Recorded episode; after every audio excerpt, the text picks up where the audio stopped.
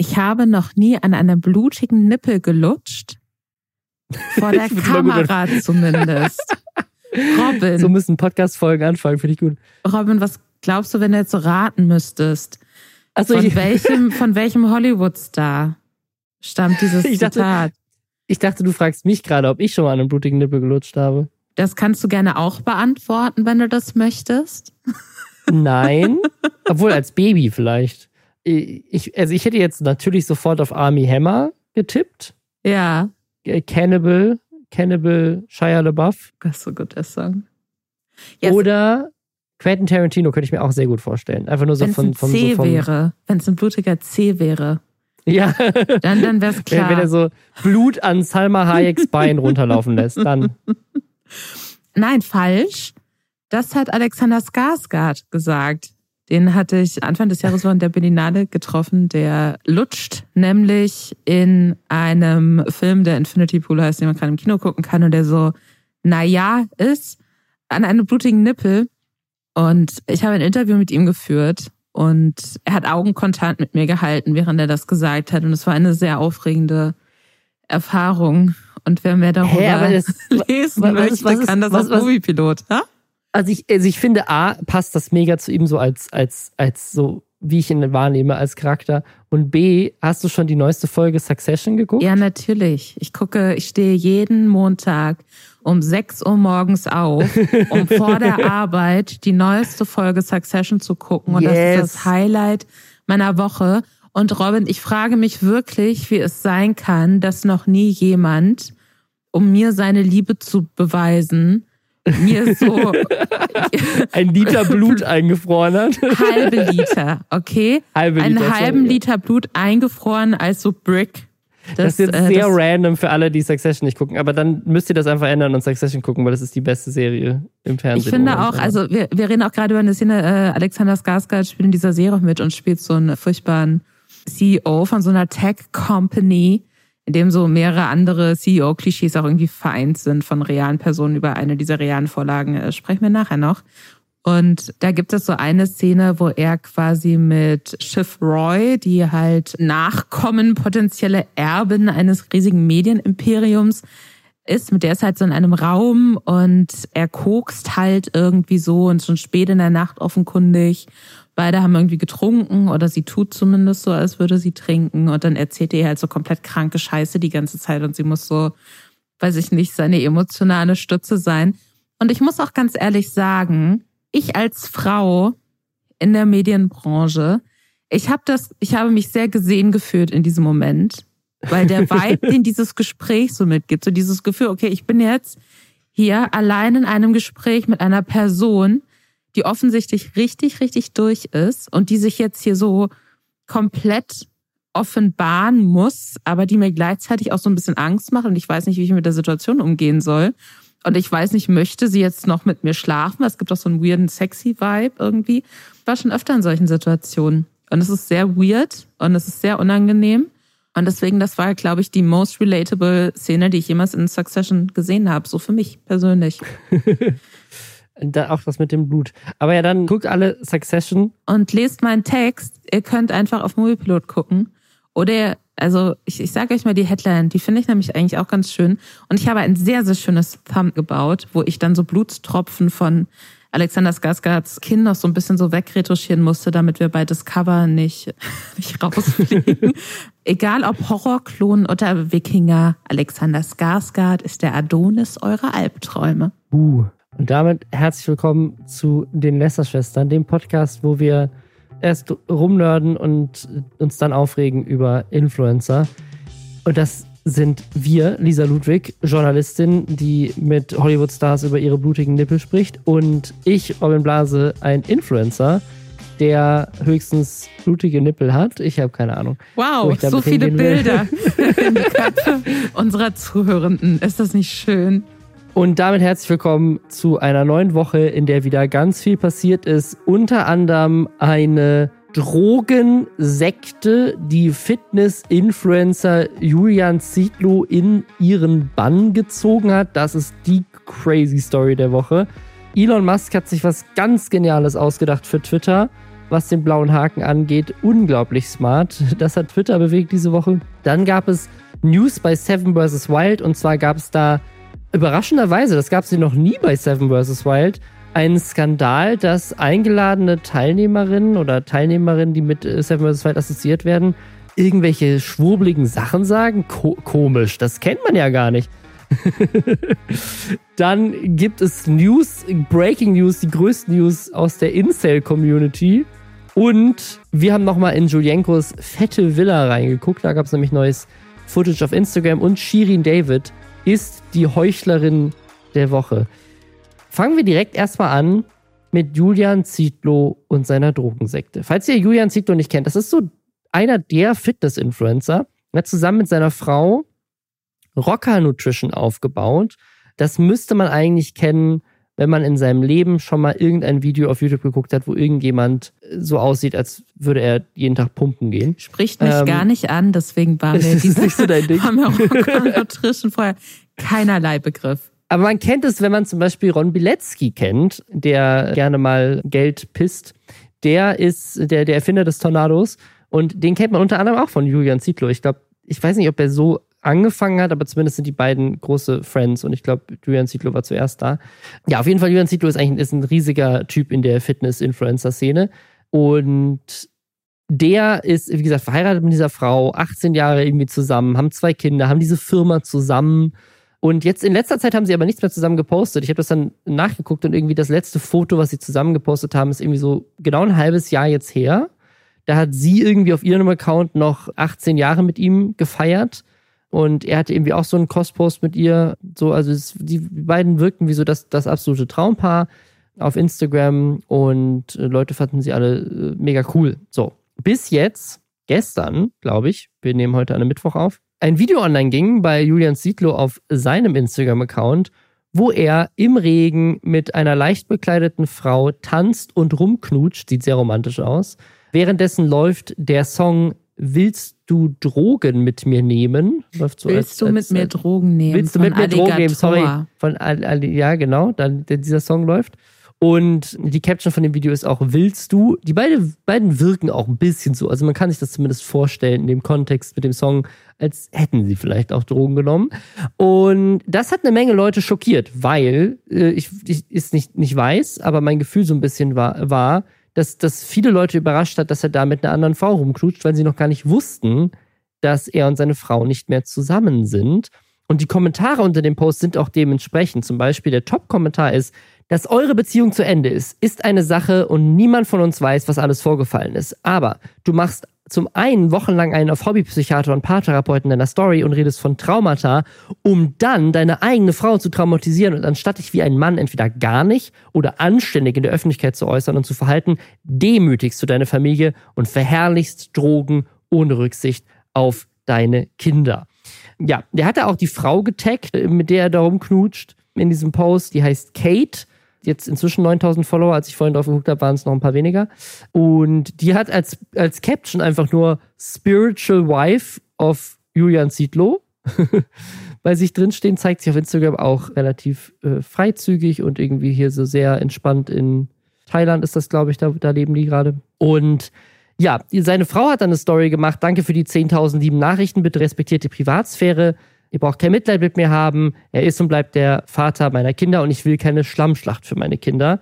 Trocker Nutrition, die Firma, die ja wirklich irgendwie auch eine sehr große und beliebte Firma in, in Deutschland ist in dem Bereich, mussten sich irgendwie äußern bei Business Insider und so weiter, wie sie dazu stehen, dass ihr Gründer irgendwie Drogen verherrlicht. Und dann habe ich mich so ein bisschen gefragt, hä? Basiert das alles irgendwie auf diesem Song, der da läuft? Es kann doch nicht sein, dass sie jetzt alle wegen so einem Alligator-Song äh, durch, durchdrehen. Aber anscheinend nicht. Es ist nämlich, also anscheinend hat er wohl selber gesagt, dass er irgendwie Drogen nimmt in, in vorherigen Stories und so weiter. Ich weiß es nicht, aber irgendwoher kommt auf jeden Fall dieser Vorwurf und es geht vor allem um eine Sekte, eine Drogensekte. Und wer damit in Verbindung gebracht wird die ganze Zeit, ist ein Ferdinand Beck, der Vegan, also vegan und Gains quasi vereint als Wort. Vegan. Ich hasse Wortwitze so sehr. Mit dem ist er irgendwie befreundet und hat irgendwie zusammen eine Podcast-Folge gemacht und da, äh, ja, erzählen die irgendwie, dass sie Pilze gemeinsam genommen haben, dass er eine Transformation hatte. Ja, hat dann irgendwie sich irgendwie zurückgezogen und keine Ahnung was. Also das ist irgendwie basiert auf so einem Podcast. Das ist aber gar nicht das Absurde an der Sache, weil ich habe dann irgendwie in einem Newsartikel, der jetzt irgendwie so nach diesem Podcast-Ding und keine Ahnung, was dann irgendwie jetzt dieses Thema Drogensekte und bla bla bla behandelt hat, da stand dann plötzlich der Name von dieser Sekte. Es geht irgendwie um eine Sekte Bashar-Kult. Und dass die ja auch an Aliens glauben. Und dann war ich angefixt. Dann habe ich gedacht, so, okay, da muss ich, da muss ich tiefer rein. Was ist hier los? Da bin ich dabei. Das finde ich gut. Was ist das hier? Scientology? Was ist los? So. Und dann, dann ich, bin ich da so reingedeift und habe dann gesehen, okay, also weil das Ding ist so Drogen nehmen und irgendwie so in der Öffentlichkeit mit einer halbnackten Frau im Regen tanzen und rumknutschen, das ist doch auch irgendwie, also mach dein Ding so. Midlife Crisis, hast dich nach 18 Jahren von deiner Frau getrennt, bisschen Kacke für deine Kinder und deine Familie, aber do your thing, so. Aber ist das wirklich eine Sekte oder leben die einfach jetzt hier so ihre Midlife Crisis auf Thailand aus, so? Weil dieser Vegains hat nämlich auch irgendwie eine Partnerin, die auch so mit ihm zusammen so, so sehr offen offene Videos im Internet macht, wo sie irgendwie Leuten erklären, wie man besseren Sex hat und so. Also das ist irgendwie so ihr Ding, so Sex und Drogen. So ist ja okay. Du, du, ne? Fair enough, du, du. ganz ehrlich. So. Ich bin neidisch. und dann guckt man sich aber diesen Bashar-Kult an und dann ist das das mit diesen Aliens. Und dann dachte ich so, okay, ich gucke jetzt mal bei diesem Vegains rein und der hatte tatsächlich eine Highlight-Story bei sich auf Instagram mit Alien getaggt. Dann habe ich mir diese Highlight-Story angeguckt, die ist schon ein Jahr her. Und in dieser Highlight-Story erzählt er, dass, ja, erzählt er so von Aliens und verlinkt dann auf einen Google Drive-Account. Der ist auch immer noch online, falls ihr euch das angucken wollt und Teil dieser Sekte werden wollt, so wie ich. Dann klickt da drauf. und dann bist du in so einem Google Drive und in diesem Google Drive hat er so Dokumente, so, so eine PDF, so ein Buch und auch einen Doku-Film, den du dir in voller Länge da in seinem Drive angucken kannst und auch irgendwie so Audioschnipsel. Audioschnipsel von Dingen, die das Alien gesagt hat. da, sind, da sind so Audioaufnahmen von dem Alien. Aber von, erklärt, von dem, dem Bashar-Alien. Erklärt das dann so, wie man so, keine Ahnung, psychedelische Tees macht? Oder? Ja, also es, es, ich, ich habe ich hab mir nicht alle angeguckt. Ich, ich, das Ding ist, manche davon haben auch einfach nicht geladen bei mir auf dem Handy. Aber es gibt einen Audioschnipsel, wo das Alien sich dazu äußert, was es davon hält, wenn man schwul ist. Das wollte ich mir anhören, aber ich habe es leider, leider nicht geschafft, hat nicht abgespielt. Wahrscheinlich Dafür hält es nichts davon, weil allein, dass solche nicht. Fragen schon von Aliens in Anführungszeichen in Google Drive-Ordnern beantwortet werden, gibt einem, finde ich, schon so eine gewisse furchtbare Richtung vor. Ich habe keine Hoffnung daran, dass das Alien liberal ist. Aber ich, ich habe jetzt ich, ich habe jetzt ich habe jetzt diese Doku geguckt und jetzt bin ich jetzt bin ich angefixt. Jetzt möchte ich auch Teil der der, der Drogensex Sekte in Thailand werden, wo man mit einem Alien sprechen kann, weil das klingt einfach nach so viel Spaß. Und zwar ist das ein Typ, ich würde mal sagen, so ein Typ, so Mitte 50, äh, Ende, Ende 60, ja, irgendwo so dazwischen, irgendwo zwischen 50 und 60, Mitte 50, Mitte 60. Und der hat irgendwie in den 70ern hat er ein Alien gesehen. Und seitdem ist er das Sprachrohr dieses Aliens. Und zwar, und das, diese, diese Doku ist auch ist so lustig. Die ist so lustig, wenn man sich einfach nur der Anfang ist einfach nur, Leute, wir haben bisher keine Radiowellen von Aliens bekommen. Und die logische Schlussfolgerung, no joke, die logische Schlussfolgerung, dass wir keine Radiowellen von Aliens bisher empfangen haben auf, auf der Erde, ist natürlich, dass die telepathisch mit uns kommunizieren. Es wird gar nicht in Frage gestellt, ob es Aliens überhaupt gibt, sondern es ist einfach nur, es gab bisher keine Kommunikation mit Aliens und der einzige Grund kann dafür sein, dass ich recht habe und es Telepathie ist. Und das ist eine richtig gut produzierte Doku auch, ne? Also und dann ist das, das ist, Mhm. Dieser Typ sitzt dann irgendwie so, sitzt dann so im Schneidersitz mit so einer Merkel-Raute, macht so die Augen zu und sitzt dann da so vor so einem Seminarraum, wo so irgendwie so 100 Leute in so einem Raum sitzen und ihm zuhören, was er sagt.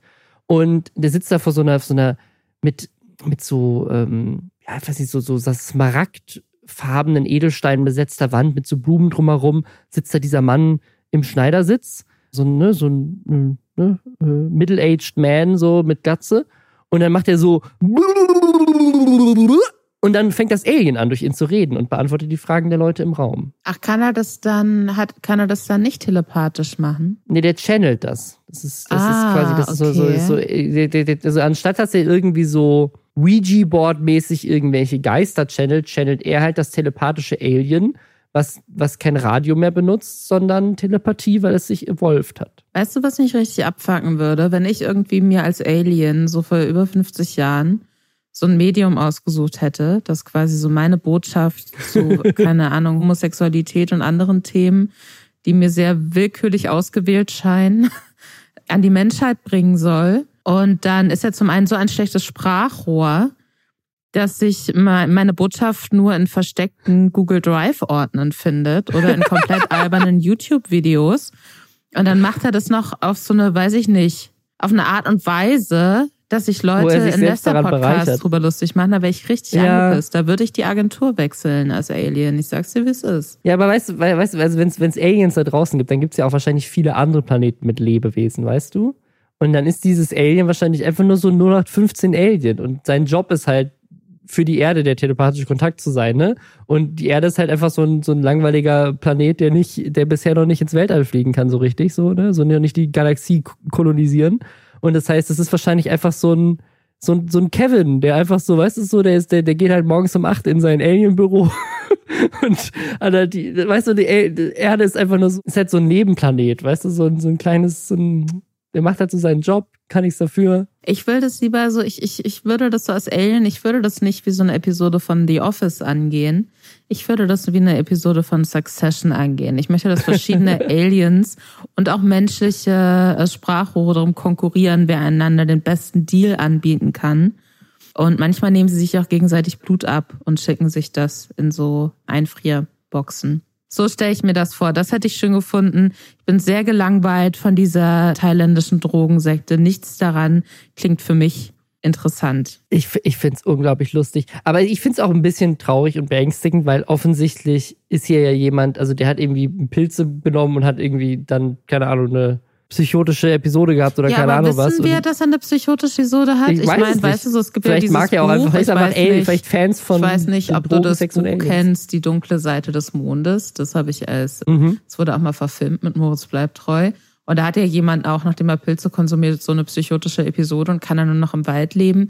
Ich habe nicht das Gefühl, dass er jetzt hier eine psychotische Episode hat. Ich habe einfach das Gefühl, der, der chillt halt und er und seine Frau haben sich getrennt und er hat jetzt keinen Bock mehr auf Familie und glaubt, er lebt jetzt halt mit seinen neuen Freunden sein bestes Leben mit oder ohne Nahrungsergänzungsmittel. Who knows? Aber dafür mit Aliens. Dafür also, mit Aliens. Gesagt, ich ich, ich würde es ich würd's irgendwie viel verständlicher finden, wenn es einfach nur Drogen und Sex in Thailand wären. Aber warum Aliens? Warum? Warum, was haben die damit zu tun? So, warum kann man nicht einfach so Drogen nehmen? Warum muss man gleichzeitig auch so einem Typen glauben, der sagt, ich bin, ich bin das Aliensprachrohr? Vielleicht ist es ein Trick, weißt du? Vielleicht, damit man sich dann, damit man nicht zugeben muss, dass man einfach nur Sex und Drogen wollte, kann man sagen, es tut mir so leid. Es war so, ich hatte eine psychotische Episode und habe deswegen angefangen, an Aliens ah. zu glauben, die mit mir ah, sprechen. Das ist so eine, so eine Ausrede. Glaube, Trick ja, vielleicht. Okay. Na gut, also ich, ich, ich, ich hoffe ihm, ihm geht's gut und er kommt von dem Trip wieder runter, aber naja, weißt du, wie, wen ich mir auch gut vorstellen könnte, dass er, der sehr so Teil von so einer Sekte ist? Bei wem denn? Elon Musk. Aber er ist auch der Sektenführer und alle und, und deswegen hat er auch so viele Kinder. So erzeugt sich ja. seine eigene Sektenumgebung. Hast du das gesehen, dass Elon Musk auf diesem Twitter-Subscription-Modus, wo man sozusagen Geld Leuten geben kann, dass man ihre exklusiven Tweets sehen kann, dass er da irgendwie 150.000 Dollar im, im Monat macht von Leuten? Also jemand gibt dem reichsten Mensch der Welt, und ist er jetzt nicht mehr, aber einem der reichsten Menschen der Welt einfach 150.000 Dollar umsonst, um irgendwie die zwei geklauten Memes, die er da im Monat postet, zu sehen? Also ich habe gesehen, dass er das behauptet. Vor allem habe ich aber gesehen, dass er anscheinend einen geheimen Twitter-Account hat, wo er sich als Kind ausgibt. Ja, das ist, das ist so creepy. Der, der hat, also er, hat, er wollte das irgendwie, er wollte irgendwie angeben, dass er da seine 150.000 bezahlenden Subs hat und hat währenddessen äh, gezeigt, dass er sozusagen in einem anderen Twitter-Account noch mit eingeloggt ist, dass er verbunden ist mit seinem Twitter-Account. Und anhand des Profilfotos und dass halt der Account auch irgendwie Elon Test heißt, unglaublich unauffällig, ist halt rausgekommen, dass er offensichtlich einen zweiten Account hat und dass er da unglaublich, unglaublich weirde Sachen postet, wo er, wo er so tut, als wäre ein Kind und teilweise auch immer auf seine eigenen Tweets reagiert. Also als wäre Elon Musk nicht schon weird genug, kommt das auch noch dazu. Das ist aber eigentlich gar nicht die Story. Worüber wir reden wollten, ist, wie unglaublich lustig der Rollout von diesem neuen Twitter Blue Feature war, beziehungsweise das Twitter Blue Feature gibt es ja schon länger, aber was jetzt am 20. April ja passiert ist, ist, dass die ganzen Verified-Haken weggenommen wurden. Auch Lisas. Ich hatte nie einen. Well, well, well. Oder hast du, hast immer noch einen? Deal mit, mit dem Alien abgeschlossen. Ja, das daran liegt's. Ich habe keinen blauen Haken mehr. Ist auch okay für Ja. mich. Ich habe noch Ja, einen auf ich find's- Instagram. Ich find's, ich find's traurig. Aber was, was so absurd ist, ist, dass, also die Idee von Elon Musk, die unglaublich geniale Business-Idee von Elon Musk war ja, jeder, au- auch ich, wollte einen blauen Haken haben, weil ein blauer Haken ist Status auf Twitter, ne? weil das zeigt, du bist jemand. So, das nehmen wir und verkaufen das einfach an Leute, weil dann kann ja, denn Leute wollen dafür Geld ausgeben, weil sie dann so tun können, als wären sie jemand, obwohl sie niemand sind, so wie ich, der nie einen blauen Haken hatte. und das ist natürlich, hat natürlich nicht so wirklich funktioniert, weil Leute dann dachten so, ja, okay, aber dann ist ja niemand, wenn alle verified sind, ist niemand mehr verified, dann brauchst du es ja irgendwie nicht, ne? Es war ein ganzes Drama. So, dann ne, gab es das Problem, dass irgendwelche Firmen impersonated wurden und ganz, ganz viel Drama rund um diesen blauen Haken.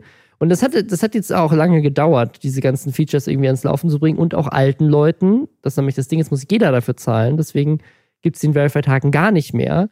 Und alle, die früher verified werden, bekommen den weggenommen am 20. April. Und das haben sie dann gemacht, jetzt am 20. April. Und dadurch, dass du aber dann allen Leuten, die vorher einen hattest, einen wegnimmst, fällt natürlich auf, dass keiner mehr einen hat. Weil keiner dieses scheiß Feature bezahlen will, außer absolute Vollidioten. Und das hat dazu geführt, dass Elon Musk angefangen hat, Leuten einfach diesen blauen Haken zurückzugeben. Also angeblich hat er, er hat gesagt, er hat selber dafür bezahlt, ihn anderen Leuten zu geben.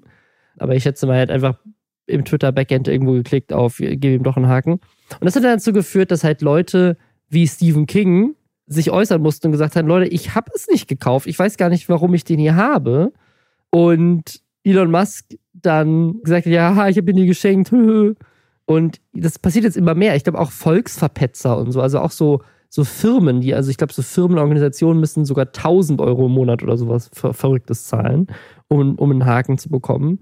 Also das Ähm, hängt, glaube ich, dann auch so ein bisschen, also es gab so komplette Fantasiezahlen auf jeden Fall, wenn man bestimmt Services von Twitter nutzen Mhm. möchte, die davor kostenlos waren. Also wenn man zum Beispiel automatisiert Tweets senden möchte oder irgendwie sowas. So mehr, es ist die, es gab so ein zusätzliches Preismodell jetzt noch oder gibt jetzt ein zusätzliches Preismodell bei Twitter, wo man dann, wo es so gestaffelt ist und wo man dann aber ab dem Punkt, wo man sagt, okay, hier macht es jetzt wirklich Sinn für Unternehmen, das, das sind dann mehrere tausend Euro im Monat oder so, ist komplett wahnsinnig. Es ist, es ist absurd. Und was halt, was ich noch absurder finde, ist, dass halt Elon Musk es halt besonders am Anfang für Leute gemacht hat, die ihn halt überhaupt nicht mögen. Also auch LeBron James hat zum Beispiel ge gepostet schon, well, I guess my blue checkmark will be gone soon, because if you know me, I ain't paying that shit. Oder the five dollars. Und Stephen King hatte ja auch so ein bisschen lustig gemacht über dieses und hatte da auch mit Elon Musk so eine Twitter-Konversation, als das erst angekündigt wurde. Und Jetzt hat Elon Musk denen das gegeben und dann mussten die sich dafür rechtfertigen, dass die das haben. Also der blaue Haken hat sich dadurch, auch Ian McKellen zum Beispiel, ne, also hier Gandalf, despite the implication when you click the blue badge that has mysteriously reappeared besides my name, I am not paying for the honor, in Anführungszeichen. Also es ist jetzt so, dass Promis, sehr geschätzte, weltweit bekannte Menschen, die Menschen lieben, sich offen öffentlich dafür distanzieren müssen, dass sie keinen blauen Haken haben wollen mehr. Weil das so peinlich ist, damit gesichtet zu werden. Und das ist, glaube ich, der krasseste Produkt 180, den ich je gesehen habe, jemals. So, wie, kann, wie kannst du das schaffen von jeder will einen blauen Haken haben, weil es Status ist, zu berühmte Leute wollen nicht damit assoziiert werden, dass sie einen blauen Haken haben, weil es so imageschädigend ist. Es spielt jetzt natürlich abgesehen von so Statussachen auch noch mit rein, dass dieser blaue Haken ja auch eine gewisse, also oder auch diese Verifizierung ja insofern auch wichtig ist, so für MedienvertreterInnen und so klar. weiter und so fort, dass man halt auch einfach weiß, okay, das ist jetzt eine gesicherte Quelle, so, das ist jetzt wirklich CNN Tweet Statement dazu verfassen, warum sie ihren Moderator Don Lemon gefeuert haben und nicht Mhm. irgendjemand, der so tut, als wäre er CNN. Ich finde es auch total absurd. Also ich, ich finde halt auch, ich meine, Elon Musk hat ja in der Vergangenheit schon überdeutlich gezeigt, dass er ein krasses Ego-Schwein irgendwie ist und dass es ihm sehr, sehr wichtig ist, dass Leute ihn cool finden. Und es gibt sicherlich Menschen, die jetzt denken, oh, das ist doch eine total geniale Kampagne, dass er dann jetzt so den Eindruck erweckt, Promis hätten dafür auch gezahlt und dann zahlen mehr Leute dafür und so weiter und so fort. Aber ich glaube, Elon Musk leidet unfassbar darunter, wenn die Leute, mit denen er gerne befreundet wäre, so Leute wie Stephen King zum Beispiel, mhm. wenn die dieser, wenn die ihm mehr oder minder durch die Blume sagen, so Alter, nein, natürlich zahle ich für diese Scheiße nicht. Und ich mache es auch sehr offen deutlich, dass ich dafür nicht zahlen würde. Und die halt öffentlich machen auch, dass ihnen das unangenehm ist, dass Leute glauben, sie würden dafür bezahlen. Finde ich faszinierend. Ich würde dieses Thema gerne mit einem meiner Lieblingstweets abschließen zu dieser ganzen blauen Haken-Sache, mhm. den ich sehr, sehr akkurat finde, von dem User oder der Userin Eve6.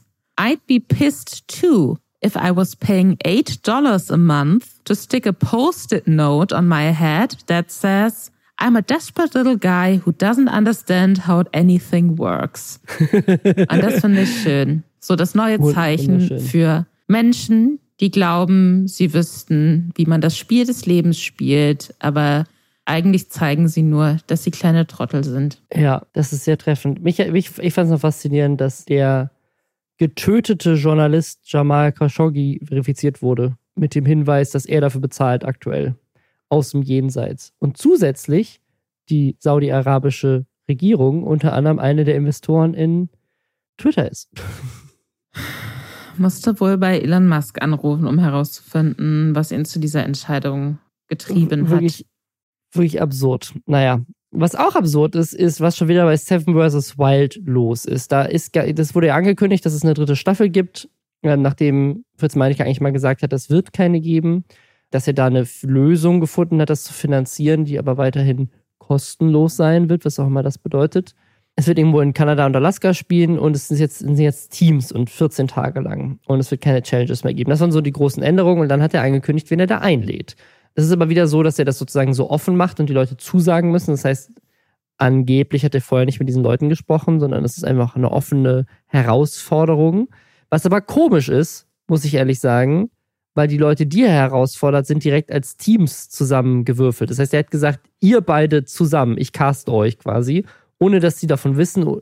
Ich, ich finde es ein bisschen seltsam. Also ich vermute, dass er vorher mit denen gesprochen hat, weil anders kann ich es mir nicht vorstellen. Also irgendwie seltsam, ne? aber vielleicht auch nicht. Das, vielleicht ist das einfach nur Promo, weil dann die alle Videos machen und sagen, sorry, ich kann nicht teilnehmen und dann findet er doch irgendwie andere Leute, aber keine Ahnung.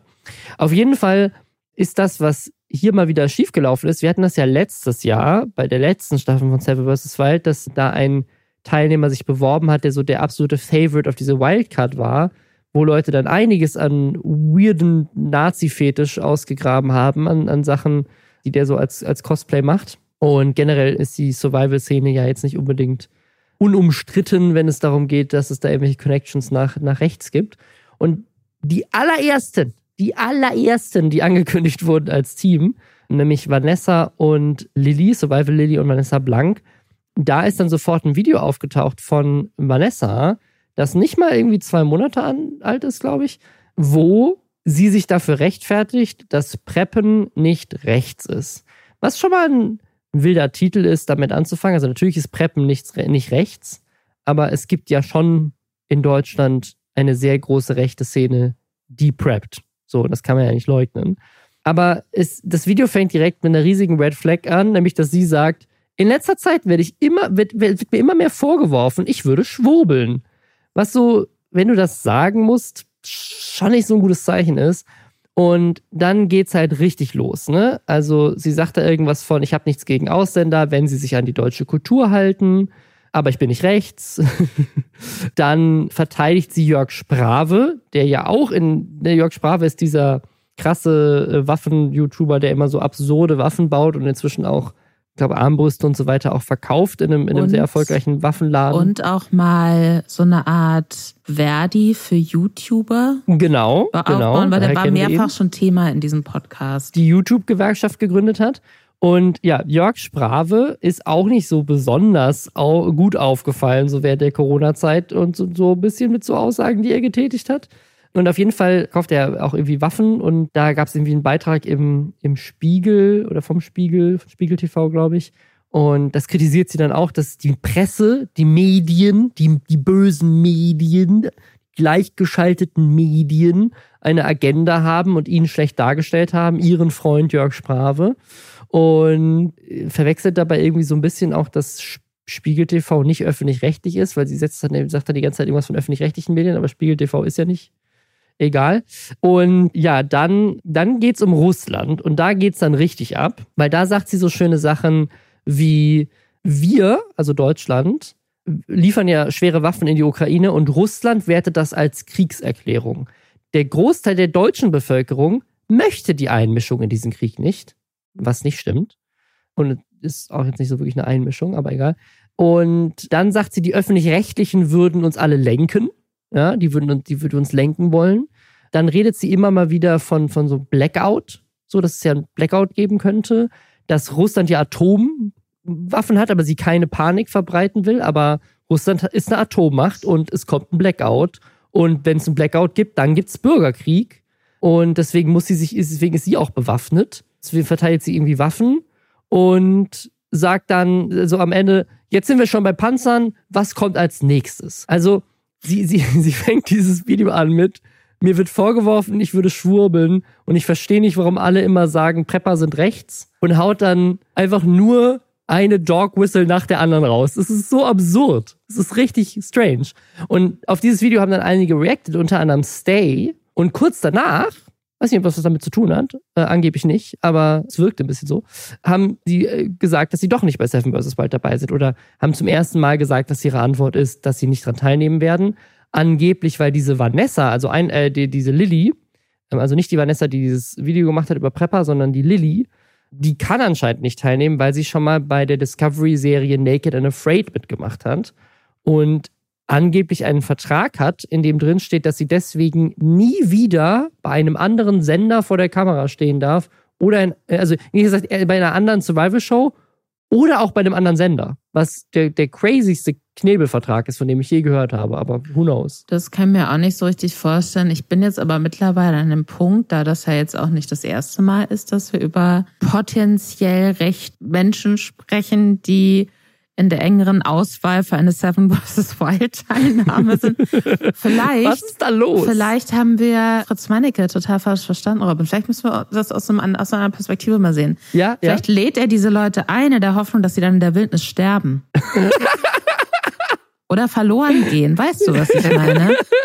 Vielleicht ist ist, das der geheime Plan die ganze Zeit und wir sind die ganze Zeit, oh, Fritz Meinecke, da hat er jetzt aber wieder was Dummes Der links, gesagt. der da hat er jetzt sich aber hier Fritz wieder Meinecke. sexistisch und furchtbar geäußert. So vielleicht ist das, sind das so Tricks, die er so durchführt, um so den Leu die Leute in Sicherheit zu wiegen und dann setzt er sie in der Wildnis aus. Sehr gut. Fritz Meinecke, wenn du, wenn das die Wahrheit ist, wenn ich das jetzt erkannt habe, dann mach in deinem nächsten Video, keine Ahnung, dann blute in deinem nächsten Video aus einem Nippel und dann wissen wir, dass wir auf die Wahrheit gestoßen sind. Ja, ja, also das Ding ist, ich, also ich, ich, ich ne, wie gesagt, die Aussagen kommen von, von ihr und nicht von ihm. Er hat sich auch noch nicht so mit Ruhm bekleckert mit seinen weirden, wenn ich alles sagen würde, was ich wirklich denke, dann würde ich komplett weggecancelt werden, Aussagen. Aber was ich halt so absurd finde, ist, dass die offensichtlich bei einem Format, wo es ja jetzt auch so wirkt, als hätten sie einen externen Geldgeber. Und diese, ne, also es geht jetzt hier gleich auch um Arctic Warrior. Ähm, das läuft jetzt zum Beispiel bei Paramount Plus. Ne? Also inzwischen sind da Fernsehsender auch fett, also Streaming-Anbieter fett mit drauf. In so einem Kontext würde ich doch so ein bisschen Due Diligence machen und die Kandidatin, die ich da einlade, so öffentlich, gerade nach der Situation letztes Mal mit den Vorwürfen ihm gegenüber und den Vorwürfen dann diesem Wildcard-Bewerber gegenüber, würde ich das so ein, so ein bisschen und auch generell dem Vorwurf, dass die Prepper-Szene rechts ist in dem es ja auch in diesem Video von Vanessa geht. Ich, ich, ich wäre einfach so ein bisschen vorsichtiger. So beim Casting. Ich meine, die, die Alternative ist natürlich, dass er das nicht schlimm findet. Ja. Dass es nicht so ist, dass er das übersehen hat, sondern dass er das total okay hält und jetzt kein Problem zumindest darin sieht, solchen Leuten auch eine Plattform und eine größere Öffentlichkeit zu bieten, ne?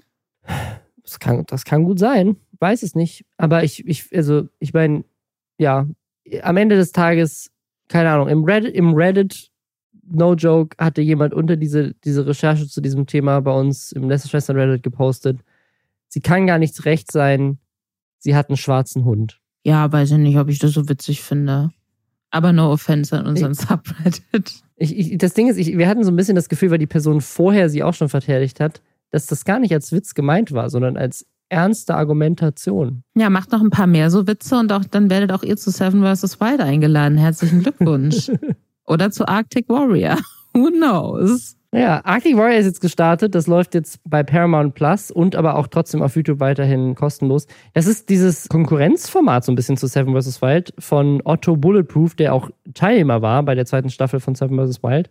Der ist Ex-Soldat und YouTuber. Und die Idee bei dem Format, die finde ich ehrlich gesagt auch ganz cool. Also, das ist tatsächlich so eine ganz smarte Weiterentwicklung von Seven vs. Wild, weil da sind halt Profis dabei acht Soldatinnen, also alles Leute, die sozusagen so Survival-Training bei der Bundeswehr machen und ich glaube auch teilweise auch wirklich noch aktive Soldatinnen sind, unter anderem ein anscheinend aktives KSK-Mitglied, was die ganze Zeit auch nur vermummt gezeigt wird, deswegen in der, in dieser Serie. Und die nehmen halt sozusagen Leute mit, die halt YouTuber sind und aber halt keine Ahnung von Survival haben und das heißt, es ist auch so eine Teamserie, aber halt mit einer hat richtig Ahnung, also so richtig, richtig Ahnung, auch mehr als so diese Survival-YouTuberinnen, sondern das sind halt wirklich Leute, die halt beruflich dazu ausgebildet sind, in solchen Situationen zu überleben. Das finde ich eigentlich ganz spannend, auch wenn man so ein bisschen vielleicht auch diesen Militärfetisch ein bisschen kritisch sehen könnte, aber das ist ja jedem selbst überlassen. Aber ich finde es ehrlich gesagt produktionell krasser als Seven vs. Wild, also weitaus krasser. Also zum einen ist das Setting noch extremer. Also die sind halt einfach wirklich in der Arktis, da ist halt wirklich nur Eis und Schnee.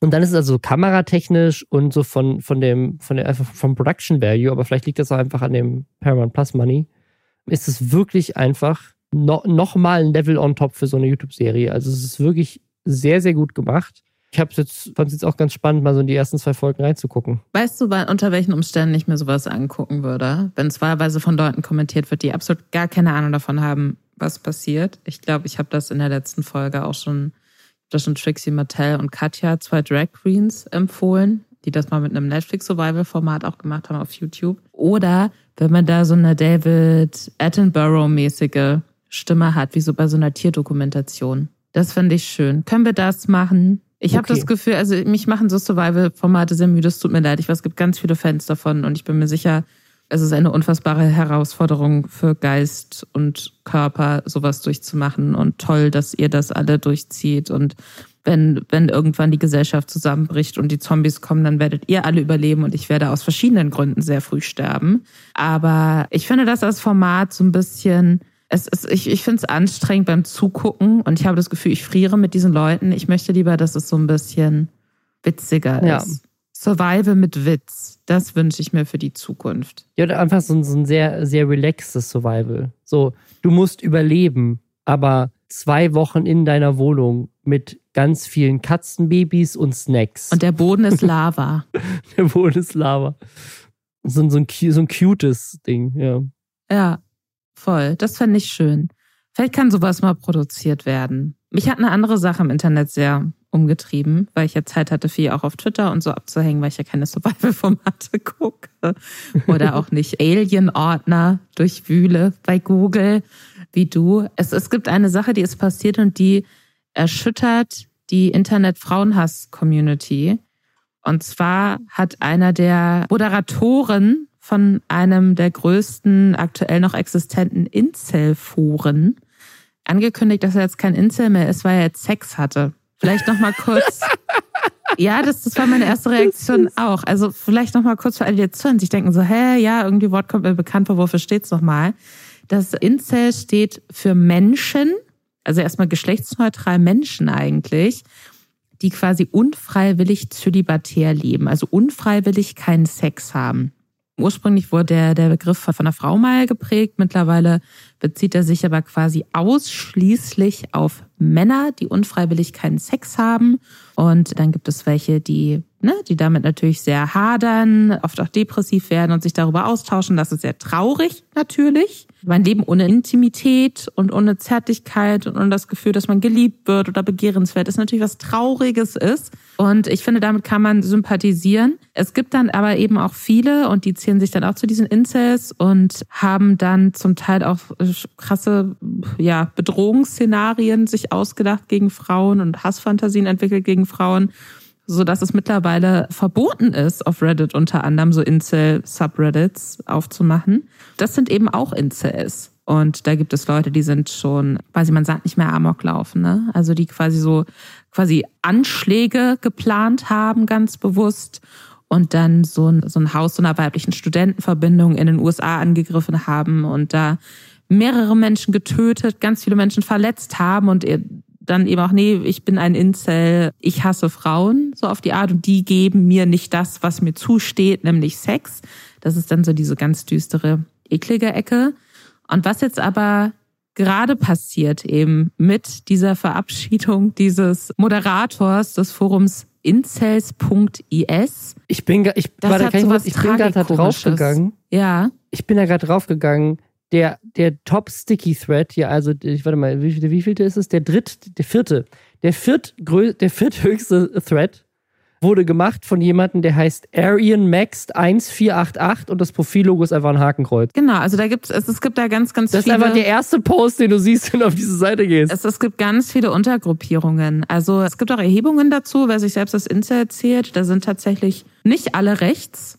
Über die Hälfte ordnet sich als politisch mittig oder eher links ein. Es gibt auch viele People of Color, die sich der Inselbewegung zugehörig sehen und so weiter und so fort. Es gibt da aber auch so ganz komische Herrenrasse-Leute. Also das ist wirklich, da treffen sich viele verschiedene Menschen und was die halt eint, ist größtenteils, dass sie diese Black Pill, wie sie sagen, geschluckt haben. Also denn auch irgendwie alles ist vorbei. Ich werde niemals jemanden finden. Warum sterbe ich dann nicht einfach? Oder halt eben auch so ganz offener Hass dann gegen gegen Frauen. Und das ist, und da, da habe ich mich auch beruflich schon sehr intensiv mit auseinandergesetzt. Das ist wirklich ganz scheußlich. Diese, wie auf Twitter, aber jetzt mit diesem einen Mann umgegangen wird, der quasi sagt so, hey Leute, ich werde euch vermissen und so weiter und so fort. und es fällt mir schwer, aber ich kann kein Insel mehr sein. Ich starte jetzt ein neues Kapitel in meinem Leben. Die Reaktion darauf sind schon interessant. Also es gibt viele Leute, die sagen, ja, herzlichen Glückwunsch, voll gut. Oder du kannst ja auch außerhalb der Incel-Foren mit uns in Kontakt bleiben, so auf die Art. Und, und sagen, ja, du bist aufgestiegen jetzt, so, ne? Weil es gibt natürlich auch viele Incels, die ich dann ein bisschen so eine, die, das sind die, die dann nicht diese Blackpill in Anführungszeichen geschluckt haben, die sagen, okay, ich versuche an mir zu arbeiten, ich versuche irgendwie da rauszukommen. Und dann gibt's aber auch Leute, die ihm das sehr übel nehmen, ne? Und die ihn dann so für so ein Faker halten. Und da hat er sich ja jetzt von einer Frau verarschen lassen und nur weil ihm jetzt wortwörtlich gesagt Pussy angeboten wurde, lässt er die Incels hinter sich, wo sich dann natürlich auch die Frage aufwirft, okay, aber wenn Incel für man ist unfreiwillig sexuell nicht aktiv steht, dann wäre ja man ja schon ab dem Moment kein Incel mehr, indem man die Option auf Sex hätte, sie aber ablehnt, weil dann wäre man ja, hätte man ja freiwillig keinen Sex so wie, gehabt. Also es ist wirklich so wie so wie Dobby, der die Socke. Äh, ja, es ist es ist ganz ganz weird und es gibt aber so, wie du könntest die Insta Community einfach komplett zerstören, indem du einfach so einfach alle anschreibst auf Twitter stell so Bock Fragezeichen und dann ist einfach einfach alle weg. es ist es ist wirklich ja ja, im Endeffekt ja. Und es ist wirklich, also da fragt man sich dann auch stellenweise so ein bisschen, warum sind die denn jetzt so sauer auf den? Also es gibt zum Beispiel, das ist meine Lieblingskonversation in diesem ganzen Twitter-Thread, da schreibt ihm halt jemand, ja, es ist ehrlich gesagt ekelhaft, dass du deine Community betrügst, nur weil irgendeine Alte sich jetzt dazu herablässt, so mit dir zu sein, so auf die Art. Und er ist dann halt so, ja, okay, dann viel Spaß dabei, weiterhin Jungfrau zu sein für so einen, aus so einem seltsamen Grund oder für so einen seltsamen, aus so einem seltsamen Zweck heraus. Niemand will ein Incel sein, lol, wir sind keine Jedis.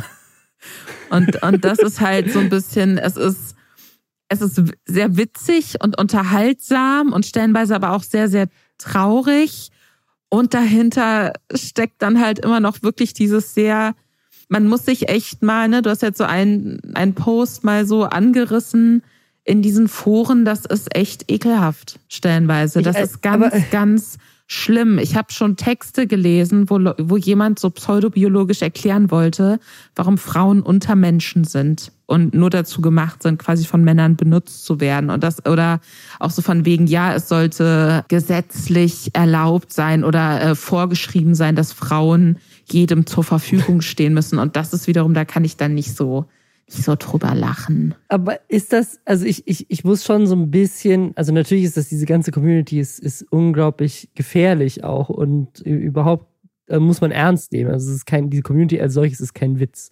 Aber es ist schon sehr lustig, dass jemand so einer der Top-Moderatoren von der Seite war, wo halt Leute einfach mit Hakenkreuz-Profilbildern und so 1488 im Profilnamen und so weiter einfach so den krassesten Frauenhass posten weil sie irgendwie kein Glück haben, irgendjemanden kennenzulernen.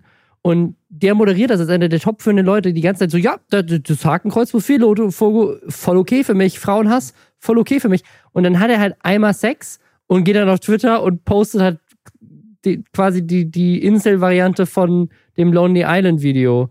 So, I just had sex. Es ist auf jeden Fall die Frage, wenn er Moderator war in diesem Forum, was hat er dann die ganze Zeit gemacht? Er ist jetzt Ach, Moderator, aber auch noch in einem anderen Forum, das ich auch so, und das greift dann, und das ist auch weird. Das hat er auch in seiner Twitter-Bio mit drin stehen. Das heißt luxmax.org. Untertitel ist Aesthetics Matter. Also so, das Ästhetische ist sehr wichtig. Und da geht es darum, sich so selbst zu improven und alles. Und einer der neueren Threads ist such dir einen Kiefer aus, den oder den, weil so Kieferform für Incels ja auch immer so eine große Rolle spielt und für so falsche Männlichkeitsbilder, man muss einen eckigen Kiefer haben, sonst ist man kein Mann und so weiter und so fort. Und es ist halt wirklich ein Thread, wo Leute einfach nur verschiedene, so A und B, so verschiedene Kieferformen posten so. und dann sollen die sagen, welche ihnen besser gefällt. Und dieser Ko Kommissar J, also dieser Moderator, so heißt er, das ist sein Twitter-Handle, sagt in diesem Thread auch, dass seine Freundin auf jeden Fall auch seinen Twitter-Account kennt. Und ich wüsste gern, wie die sich kennengelernt haben, ehrlich gesagt. Also das ist so eine, eine Frage auf jeden Fall, die für mich Boah, noch offen ist. Es ist alles so weird. Aber ich hätte es sehr lustig gefunden, wenn er quasi sozusagen seine Twitter-Bio ist jetzt former Moderator auf insel.es und wenn das Current Moderator einfach dann sowas von Our Relationships gewesen wäre oder so. Einfach so aufgestiegen. Ich war der Top-Moderator von den Incels und jetzt hatte ich einmal Sex. Yo, Leute. äh, es, ist, es, ist, es ist schon absurd. Aber es ist, es ist traurig absurd, aber es ist schon strange. Weißt du, wer noch Sex hat? Arme, arme Männer. Ja. Julienko. Ja, Mhm. Weißt du das Und for wo, fact? Wo, wo genau, Robin? Sag den Leuten, wo Julienko auf Mallorca, Sex hat. Auf Mallorca. Und wo drin? In einer schönen Villa. Die er, das war nämlich meine Frage, hat er die neu oder ist das die Bibi-Villa? Und das ist, das ist nämlich die Frage. Es gab nämlich jetzt äh, Stories von ihm, wo er auf Instagram gezeigt hat, wie sie ihre neue Villa einrichten, also seine neue Freundin Tanja und er. Und da gab es natürlich auch Artikel zu, zum Beispiel bei NTV, wo man auch die Clips noch sehen kann, haben wir euch unten verlinkt, wo er so ein bisschen so eine kleine Roomtour gibt, so auf Instagram von dieser Villa. Und das letzte Mal, dass wir diese Villa in Spanien gesehen haben, die Bibi und Julienko ja ge ge gebaut haben, das ist schon ein bisschen her. Und ich habe das dann versucht rauszufinden. Ich habe dann dieses Video gesucht und anscheinend, es sei denn, ich bin richtig schlecht im Suchen, hat Bibi das gelöscht. Und das Einzige, was ich noch finden konnte, waren Reactions da drauf. Und dann habe ich mich die ganze Zeit gefragt, weil die haben ja immer gesagt, das ist ihre Villa in Spanien. Das ist jetzt aber laut Julienko Mallorca, was ja auch zu Spanien gehört. Aber normalerweise sagt man Spanien, wenn man das spanische Festland meint. Und ich glaube, dass sie gesagt haben, in Spanien, um das so ein bisschen zu verstecken, dass es auf Mallorca ist. Könnte sein. Weil ich glaube nämlich, dass die Villa, die er da zeigt, tatsächlich jetzt die fertige Villa ist. Diese riesenfette Villa, die Bibi und er zusammen gebaut haben. Das ist wirklich, das war ja die ganze Zeit immer so ein Witz. Diesen, mit dem, wer, wer bekommt die Einbauschränke und wer bekommt die Villa in Spanien, dass er, glaube ich, die Villa abgekriegt hat. Und man sieht jetzt in der Story, wie sie da Möbel kaufen und so. Und äh, ich habe tatsächlich, um, um zu bestätigen, dass das wirklich die gleiche spanische Villa ist und er jetzt nicht noch eine gekauft hat, die Fliesen verglichen, die man auf dem Boden sieht. Aber sind das und, äh, ungewöhnliche so Fliesen? Weil ich hatte jetzt nicht das Gefühl, dass sie so... Nee, es sind schon sehr normale Fliesen. Aber sie, die, das Muster darauf sieht sehr ähnlich aus. Plus in einer Story sieht man ein Fenster und hinter dem Fenster ist aber eine Wand. Mhm. Und ich erinnere mich, dass in dem Originalhaus, da war so ein Der Das- Gang, da- da ne? Der schmale da war, Gang. genau, da war, da war so, da war sozusagen, das, das war so an den Hang gebaut und deswegen hattest du so eine, so eine weirde Situation, dass du Fenster, Fenster hattest, die aber komplett auf eine Wand zeigen. Auf so eine Innenwand. Und Genau, weil so die quasi alle Gang. Zugänge so, ja, ja. waren auf der Rückseite des Hauses. Genau, genau. Und nach vorne hin war alles nur so verglast und Fenster. Und ich glaube, diese Wand sieht man in einer seiner Stories. Also ich glaube, dass das diese Villa ist und dass er die jetzt einrichtet. Ja, Bibi ist immer noch nicht gesichtet worden. Oh mein Und Gott, meinst du, sie ist im steht in Ma- Keller? In Mallorca. Ich mache mir mittlerweile Gang Sorgen hinter dieser um Wand. Bibi. Ich kann mir nicht Ich vorstellen, auch. dass sie diese, dieses Traumhaus, hat sie ja mehrfach immer gesagt, das ist so toll und wie sie das einrichten und alles so, wie sie das wollen und so. Ich kann mir nicht vorstellen, dass sie das einfach so aufgegeben hat. Nee, weißt du, weißt du, was passiert ist? Ich, jetzt, ich hab's jetzt. Ich Was hab's. denn? Die haben sich ja getrennt Mhm. und sie wollte, sie wollte ausziehen aus ihrem anderen Haus. Ähm, und sie ist immer noch dabei, die Einbauschränke auszuräumen für den Umzug. Und, und er dachte sich, wenn er einfach ein bisschen schneller ist und, und alles einfach neu kauft, seine neuen schönen Mallorca-Hemden und die neue Couch, die er so stolz in seine ist, er, dass, dass wenn sie dann quasi irgendwann auf Malle angekommen ist und das aber alles schon eingerichtet für ihn und seine Freundin, dass sie dann einfach wieder abhaut. Ja. Ha. Vielleicht hat er auch einfach nur drei T-Shirts, aber sie muss halt 40 Kilometer Einbauschrank erstmal leer räumen. Das ist halt das Problem.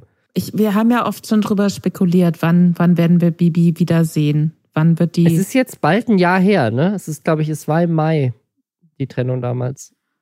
Oder, oder kurz vorher. Also es ist jetzt, glaube ich, wirklich genau ein Jahr her. glaubst du, sie, sie kommt nochmal? Glaubst du, dass. Also, irgend, also es sei denn, sie hat so wirklich so viel Geld zur Seite gelegt und so viel Cash gemacht, Immobilien und keine Ahnung, was, dass sie jetzt nie wieder arbeiten muss. Ich kann mir nicht vorstellen, dass Bibi jetzt irgendwie in so einem Büro als Social Media Managerin arbeitet irgendwann. Also ich kann mir schon vorstellen, dass sie irgendwann wiederkommt. Ich bin auch echt, also ja. Ja, oder so eine Agentur, weißt du, wo sie, wo sie so hinter den Kulissen irgendwie. Ha. Ja, Naja, aber sie hatte ja sie immer den Ruf, also ich weiß, ich weiß nicht, ob das stimmt, aber sie hatte immer den Ruf, dass, dass, dass sie so ein bisschen verplanter war und Julienko eigentlich alles gemanagt hat. Aber hast du das aus sicherer Quelle oder war das Nö. eher so, habe ich, hab ich aus Gerüchten. so, ein, so ein leicht misogynes, ja, ja, die Frau, die Vielleicht muss sich ist es auch- managen ja. lassen. Die kann nur ihr Gesicht in die Vielleicht. Kamera halten und der Mann muss das hinter den Kulissen machen. Hm. Ich habe ja das Gefühl, dass so sehr erfolgreiche Frauen dann ihren weniger reichweitenstarken Männern so diese Managerrolle geben, damit die auch was zu tun haben. Das, das kann sehr gut sein. Das würde ich auch nicht, das würde ich auch nicht absprechen. Wie gesagt, ich weiß es auch nicht. Also es kann gut sein, dass sie ihn die ganze Zeit gemanagt hat und nicht umgekehrt. Who knows? Bin gespannt. Ich erwarte auf jeden Fall, dass wir eingeladen werden in dieses Haus. Oder überhaupt mal in, von irgendjemandem in so ein krasses Haus. Können wir nicht mal so eine exklusive Roomtour oder sowas machen? Boah, das wäre geil. Aber so eine Podcast-Room-Tour, wo, wir- wo man es gar ja. nicht sieht. Und man hat aber auch Sondern so machen- ASMR, weißt du, man fährt so mit Ja. den Nägeln so über die Stoffe und dann ist es so, Ja. und dann knistert Wir, wir, wir klatschen so. in jedem Raum einmal in die Hände und nehmen den Hall auf. Ja. Das fände ich schön. Wenn, wenn ihr Interesse daran habt, dass wir eine ASMR-Room-Tour in eurer Luxusvilla machen, dann meldet euch gerne bei uns, wenn wir dafür aber Berlin verlassen und irgendwo hinfahren müssen. Dann wäre es wichtig, dass ihr diese Kosten halt tragt auch. Ja, das wäre wichtig. Weil das machen wir ja nicht, da zahlen wir ja nicht drauf. Nee, das ist ja auch, also eigentlich ehrlich gesagt, das ist schon, das ist schon ein Service, dass wir das machen. Also wenn, dann müssten wir eigentlich dafür bezahlt werden. Ja. Ja. Erstmal machen wir es umsonst. Wenn das mega gut ankommt, dann wollen wir Geld dafür. Da müsst ihr euch bewerben. Yes. Damit wir uns dann auch eine pinke G-Klasse kaufen können. Wobei ich mir nicht so sicher bin, ob sie das gekauft hat. Es geht um Shirin David. Shirin David hat ein neues Auto und zwar eine pink folierte G-Klasse, die sie sich selber zum Geburtstag gegönnt hat. Ich vermute, das ist eine Vermutung, ich weiß es nicht. Ich vermute nicht, dass sie die G-Klasse gekauft hat. Ich vermute stark, weil sie davor auch einen anderen Mercedes gefahren ist, dass das das Mercedes-Benz VIP-Leasing ist, was ganz viele YouTuber früher hatten. Ich glaube in letzter Zeit weniger, aber das war so ein Standardding eigentlich. Mercedes-Benz ist, glaube ich, einer der wenigen Autohersteller, die so ein VIP-Leasing anbieten. Das heißt, wenn du berühmt bist, kriegst du ein Auto für sehr viel weniger Geld, als es eigentlich kostet. Und kannst dir alle sechs Monate ein neues nehmen. Und ich vermute, dass das sowas ist, weil sie hat das auch nur foliert. Aber es sieht, sieht sehr schön aus. Schöne pinke G-Klasse. Nur der Grund, warum es mich extrem aufregt, wirklich, also auch mehr aufregt, als es eigentlich sollte, aber ich, keine Ahnung, mich, mich triggert sowas. Shirin David hat im Jahr 2019 ihren AMG Mercedes abgegeben und hat damals gesagt, sie macht das wegen dem hohen Spritverbrauch, weil sie sich aus Klimagründen das nicht mehr leisten möchte. Da hat sie auch über Fridays for Future gesprochen und hat sogar gesagt in einem Interview, ja, und ich fand es so schade, weil die, also Fridays for Future, haben mich auch angeschrieben und meinten, ey, komm doch vorbei und so. Und haben, glaube ich, alle möglichen Promis angeschrieben, Influencer, alle großen Leute, um die einfach zu supporten. Dann habe ich schon Schilder gesehen, wie Shirin David verliert ihr Eis. Und ich habe vor kurzem mein AMG abgegeben. Mal gucken, was ich tun kann. Aber ich war heute leider nicht dabei. Ich muss sagen, ich tue zu wenig, viel zu wenig. So, danach hat sie dann Werbung gemacht für McDonalds. Das kann man auch irgendwie schon kritisieren, aber was Weil so sie davor finde, ja auch dann gesagt hatte, sie isst gar kein Fleisch mehr und so. Genau, das war genau. Dann dieser also so ein bisschen so ein bisschen viel Widerspruch. Und jetzt, was ich aber so absurd finde, ist jetzt, jetzt, nachdem sie 2019, also vor vier Jahren, Klimakrise wird jedes Jahr schlimmer, es wird immer weniger getan, gefühlt, das gesagt hat, so, ey, geil, ja, Klima habe ich voll auf dem Schirm, ich gebe meinen krassen, spritschluckendes Auto ab, so, wirbt sie quasi so mit, mit richtig krass aufgemachten Videos für ihr neues, geiles Auto, wobei ich, muss ich sagen würde, so eine G-Klasse vielleicht sogar noch mehr Sprit verbraucht, das weiß ich jetzt nicht, aber das könnte ich mir vorstellen, so gewichtstechnisch, also so ein Geländewagen versus ein, eine S-Klasse oder sowas. Das hat sich wahrscheinlich nicht viel, weil die S-Klasse ist auch lang, aber egal. Das ist, äh, trotzdem ist es jetzt, das fetter SUV ist nicht ein richtiges Wort, glaube ich, aber es ist quasi ein SUV. Ja, das ist ein SUV. Ist es, ist es ein SUV, weil das ja so ein, so ein Jeep-mäßiges Ding ist? Ja, ist egal. Es ist ein SUV. Ein fetter SUV, G-Klasse. Und dann hat jemand das auch angesprochen in den Kommentaren unter diesem Post und meinte so, hast du nicht den 2019 in AMG abgegeben wegen Klimawandel? Haben 1500 Leute geliked und sie postet einfach darunter, Zeiten ändern sich, Zeiten ändern sich. Wo ich meine so, ja, also das ist so, also ich finde es voll okay, kauf dir das scheiß Auto, ist egal. Aber du kannst nicht auf der, äh, vor vier Jahren sagen, ich mache das nicht mehr wegen Klimakrise, dann weist dich jemand darauf hin und dann sagst du einfach nur, Zeiten ändern sich. Nö, die Zeiten haben sich nicht geändert. Klimakrise ist schlimmer geworden. Was ist, was ist das für eine Aussage? Ich finde es auch ein bisschen, mittlerweile ist auch unter, sie hat mehrere Posts auch mit diesem Auto gemacht. Also ihre drei aktuellsten Posts sind halt alle in oder vor diesem Auto auch. Ja, ja. Der Großteil der Kommentare, die ich jetzt so unmittelbar darunter sehe, da geht's tatsächlich, und das sind deutlich mehr Kommentare als, oder zumindest mehr Kommentare so, als unter ihren vorherigen Posts geht es halt wirklich darum, so, hä, du hast doch dein Auto davor abgegeben, deswegen. Mhm. Und die meisten davon reagiert sie jetzt auch gar nicht mehr. Ich muss sagen, ich dachte im ersten Moment so, dieses Zeiten ändern sich, Zeiten ändern dich, so als Antwort, dass das so ein Trollding ist, dass sie da irgendjemanden damit trollen möchte, weil das halt so eine abgeschmackte Bushido-Line auch ist. Er hat ja auch diesen mhm. Zeiten ändern dich Film und so einen Song dazu und das war dann zwischenzeitlich, zumindest auch mal in meinem Freundeskreis, ein bisschen so ein Running Gag. Ich hatte zwischenzeitlich auch ganz kurz das Gefühl, okay, vielleicht ist das so eine komplett schiefgelaufene Werbesache für den Barbie-Film, der diesen Sommer kommt. Ach ja, Pink und sie heißt Barbie. Ja, okay. Mhm. Aber ich, ich finde es auch so ein bisschen, also ich, ich finde es schon weird, muss ich sagen. Ich finde ihren Umgang damit auch weird, weil sie mir ansonsten immer sehr überlegt vorkam in dem auch, wie sie sich mhm. präsentiert und was sie macht und warum sie das macht.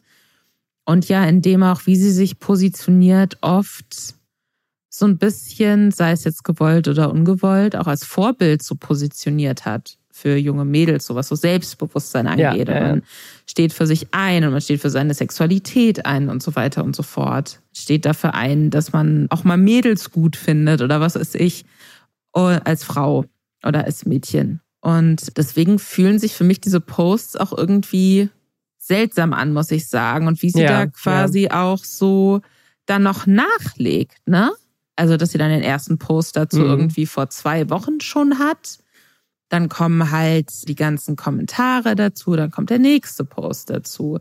Dann kommt äh, einen weiteren Tag später noch ein Post dazu, wo sie dann nochmal so, ja, aber hier Barbies ganzer Name ist immer noch Barbara und so. Mhm. Also, ich mir auch denke, okay, sie muss das ja sehr fühlen, was sie da macht, dass sie da so immer wieder trotzdem noch einen draufsetzt. Sagt, nee, ist mir egal, was sie mir jetzt dazu sagt.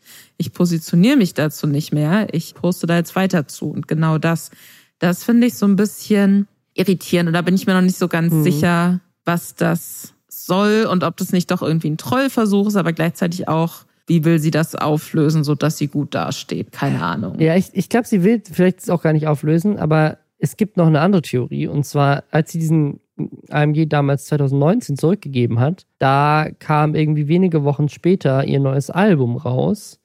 Und auch jetzt released sie wohl dieses Jahr irgendwann wieder neue Musik und vielleicht ist es halt einfach so ein Promo-Ding, ne? Also weil jede deutsche Tageszeitung hat über ihr neues pinkes Auto berichtet. Ne? Und diese Kontroverse ist halt auch so ein klassisches, wenn auch wir reden wieder über sie. Und deswegen ihr, die diesen Podcast jetzt hört, werdet deswegen alle ihr Album kaufen und jeden Tag nur noch Dirty trinken. Also die, die Sache ist, es gibt ja diese extrem abgeschmackte Sache von mir. Es gibt keine schlechte PR, was weiß ich. Ja, ja. Da würde ich jetzt in dem Fall aber widersprechen, muss ich sagen, weil ich glaube, dass viele, die sie halt feiern und sie dann auch als Rapperin feiern, die trotzdem für gute Sachen einsteht. Ja. Ich kann mir vorstellen, dass sie dann halt sagen, du, nee, dann kaufe ich mir, jetzt habe ich jetzt keinen Bock mehr, mir die Deluxe-Version von deinem Album zu kaufen. Oder sonst streame ich es halt voll. nur in Anführungszeichen auf Spotify und dass da von den Streams nicht so wahnsinnig viel Geld bei Künstlerinnen und Künstlern landet, das ist ja bekannt. Also deswegen bin ich mir nicht ganz sicher, ob das jetzt so die, ob's, ob wenn das ein PR-Move ist, ob das ein guter PR-Move ist. Oder ob man nicht Also ich- einen anderen ja. Weg gefunden hätte,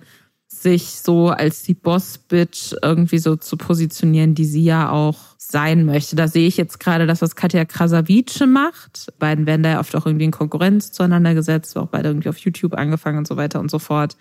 Die sich gegen Dieter Bohlen positioniert, gegen Slut-Shaming positioniert. Die fährt da für mich gerade die klügere Strategie, muss ich sagen. Ja, also ich, ich bin auch jetzt, ich finde es ich find's kacke. Ja. Also ich finde es kacke einfach.